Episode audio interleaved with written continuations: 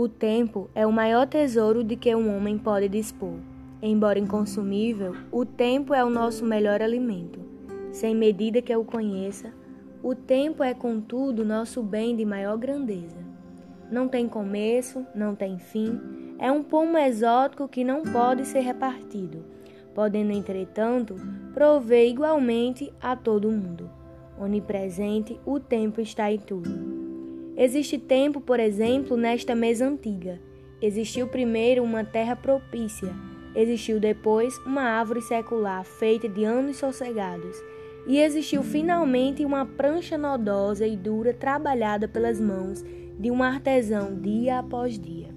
Existe tempo nas cadeiras onde nos sentamos, nos outros móveis da família, nas paredes da nossa casa, na água que bebemos, na terra que fecunda, na semente que germina, nos frutos que colhemos, no pão em cima da mesa, na massa fértil dos nossos corpos, na luz que nos ilumina, nas coisas que nos passam pela cabeça, no pó que dissemina, assim como em tudo que nos rodeia.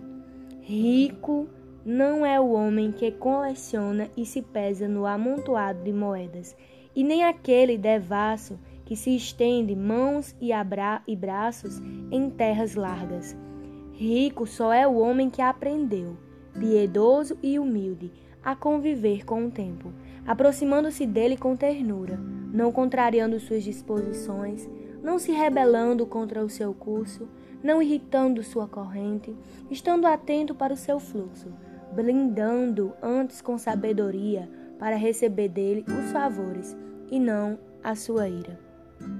O equilíbrio da vida depende essencialmente deste bem supremo, e quem souber com acerto a quantidade vagal a de espera, quem se deve pôr nas coisas, não corre nunca o risco ao buscar por elas, de defrontar-se com o que não é. Por isso, ninguém em nossa casa há de dar nunca o passo mais largo que a perna. Dar o passo mais largo que a perna é o mesmo que suprimir o tempo necessário à nossa iniciativa e ninguém em nossa casa há de colocar nunca o carro à frente dos bois. Colocar o carro à frente dos bois é o mesmo que retirar a quantidade de tempo que um empreendimento exige. E ninguém ainda em nossa casa há de começar nunca as coisas pelo teto. Começar as coisas pelo teto é o mesmo que eliminar o tempo que se levaria para erguer os alicerces e as paredes de uma casa. Aquele que exorbita no uso do tempo, precipitando-se de modo afoito, cheio de pressa e ansiedade, não será jamais recompensado, pois só a justa medida do tempo dá a justa natureza das coisas.